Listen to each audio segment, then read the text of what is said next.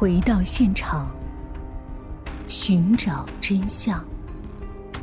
小东讲故事系列专辑由喜马拉雅独家播出。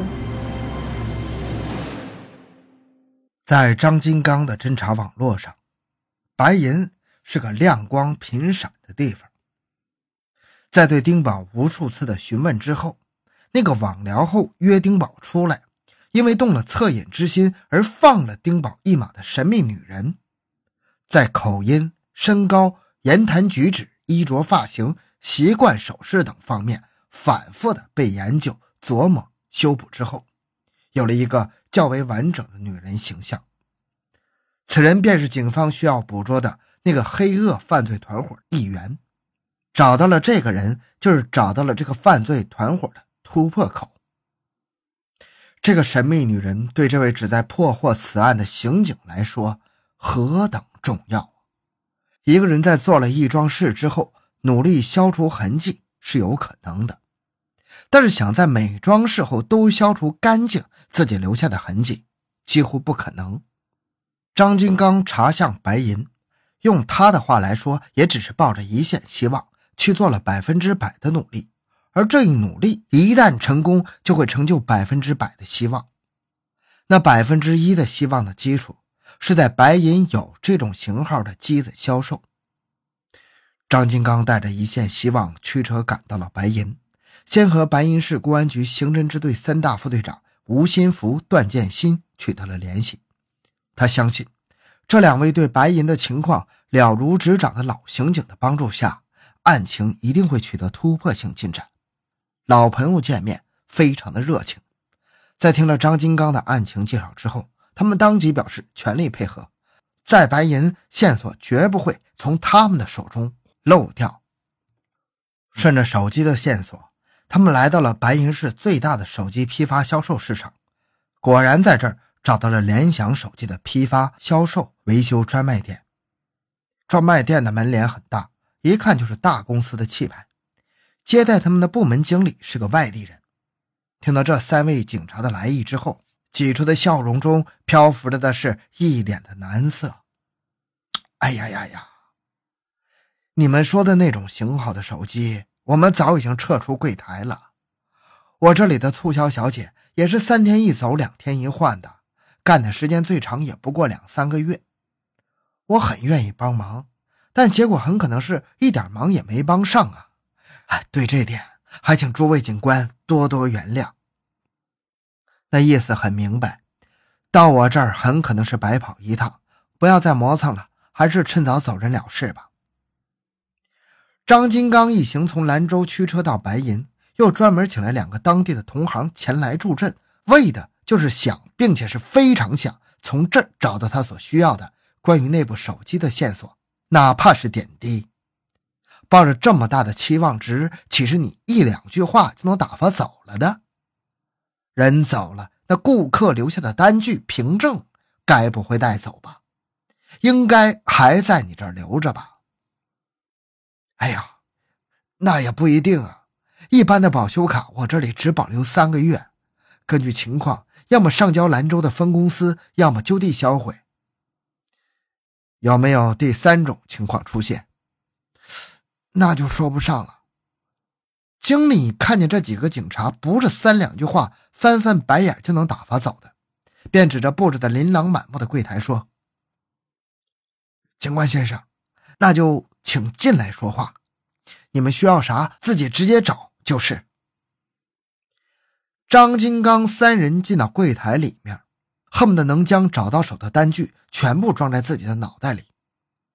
三个人对那些放在面上的单据过了一遍之后，便满屋子寻找下一个目标。还有没有更早一些，甚至是去年、前年的？哎呀，不大可能有啊！如果有，也就是零散的几张，匆忙之中漏报的。在哪儿？赶快找出来！一个大纸箱被从柜子的顶上搬了下来。哎，就在这里面。能不能找出你们需要的，就看你们的运气怎么样了。我相信老天会给我们好运气的。从箱子上所落的灰尘来看，这个箱子是有些时间了。张金刚所要寻找的那张单据，就是有些时间的那种。看着这满是尘土的箱子，他一阵激动，怀着满腔的希望，他顾不得开箱时飞扬的灰尘，对着那一箱子的保修单仔仔细细地翻看了起来。在他的心里，充满着一个信念：他所需要的证据与线索，一定会在他苦苦追寻的这条道路上被他亲手捕捉到。那一箱形同废纸的保修单，在此时的张金刚眼中，如同蕴藏着宝玉的矿石。他还满腔热情地把手伸下去，捡起来，再伸下去，再捡起来。从他这个动作来回多次之后，终于停了下来。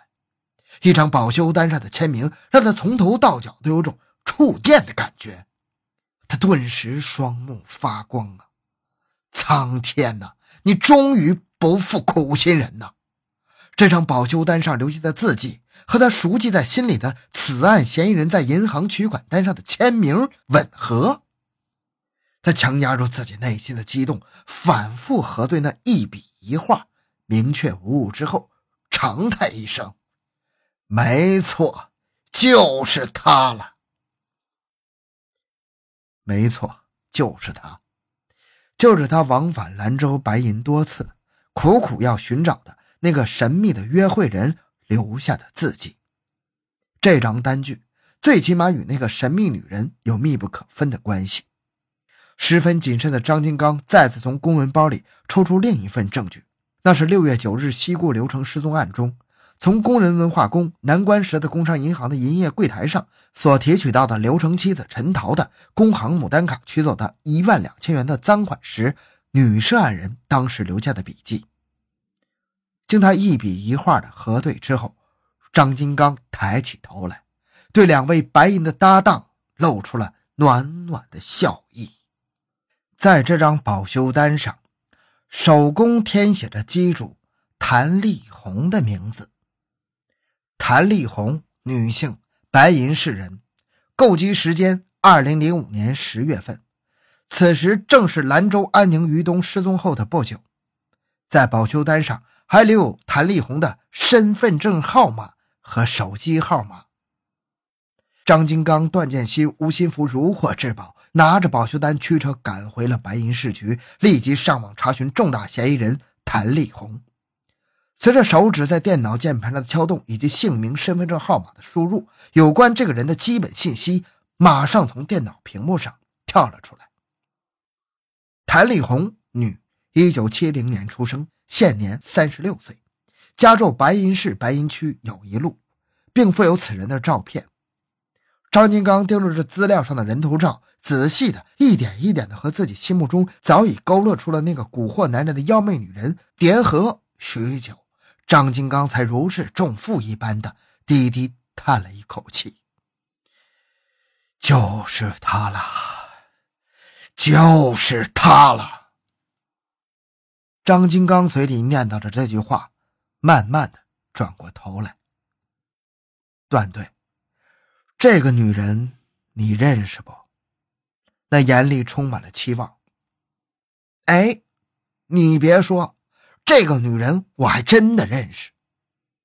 这一问，段建新顿时来了兴趣，头往电脑屏幕上凑了凑，想起来了，这个女人我不仅认识，而且还被我们抓过。兰州的一起案子，罪名你都想不到，袭警罪。仔细说说是怎么回事？那还是你们兰州市的一起案子。大概是上世纪九十年代初的事儿。这个谭丽红和她的男朋友李泰因为一起伤害案件，被带到了兰州市城关分局团结新村询问。两人趁着警察一个因事外出，一个防范不备之际，用放在墙角锻炼身体的哑铃突然袭击那个警员，差点把那个警察打死，然后趁着夜色逃之夭夭。那袭警那肯定是大案呐。能让他们这么打了就白打了，跑了就没事了吗？城关分局立专案，识破此案，抓到那一对袭警的贼男女，为受伤的警察兰州的警界雪耻。兰州的警察满世界的追捕这两个胆大妄为的家伙，谭立红是白银人，我们自然少不了协助追捕的工作。半年之后，觉得风声已经过去的谭立红悄然的潜回了白银，马上被我们发现了。我带人扑了过去，抓了个正着，这两个人才双双落网。法院很快判下来了，李泰因为伤害罪、袭警罪数罪并罚，被判处了无期徒刑；谭丽红因为包庇罪被判处了有期徒刑六年。从监狱出来之后的谭丽红生活很不如意，她很少回白银呢，大部分时间是在兰州混日子。据说摆过地摊，做过推销员、服务员，但是时间都不长，没有固定的家室，喜欢打牌，爱在茶屋、棋牌室里厮混。后来听说那个他为之坐牢的男人提前被放了出来，便找上门去。两人没有过多长时间，实在受不了折磨的谭丽红就离开了他。哎，可以说也是个感情受过严重伤害的女人呐。段建新继续说道：“说起来这事儿还真凑巧，这个谭丽红的姐姐跟我一个常见面的亲戚熟悉，见面的时候还能聊起这事儿。”有关这个女人的事情，我就略知一二了。张金刚感激的紧紧抓住段建新的手，说：“段队，这个谭丽红对我们有多重要，你跟我们一样清楚。既然你跟这个女人有这么一段交往，那么我们就赖在你这儿了，请你们给我好好的发掘发掘，从你那个亲戚处打听打听，看看这个女人此时身在何方，最近干了什么事儿。”哎，这点小事还不是举手之劳？段建新打电话给他那位亲戚，打听谭丽红最新的动向。段建新将电话放在了免提上，两人的通话屋里，三个人听得十分清楚。谭丽红目前还在兰州，所用的手机号码也依然是留在了手机保修单上的那个。张金刚满怀信心和喜悦的告别白银的战友。火速返回兰州，立即向专案组报告了白银的突破情况。此时是二零零六年的八月十五日。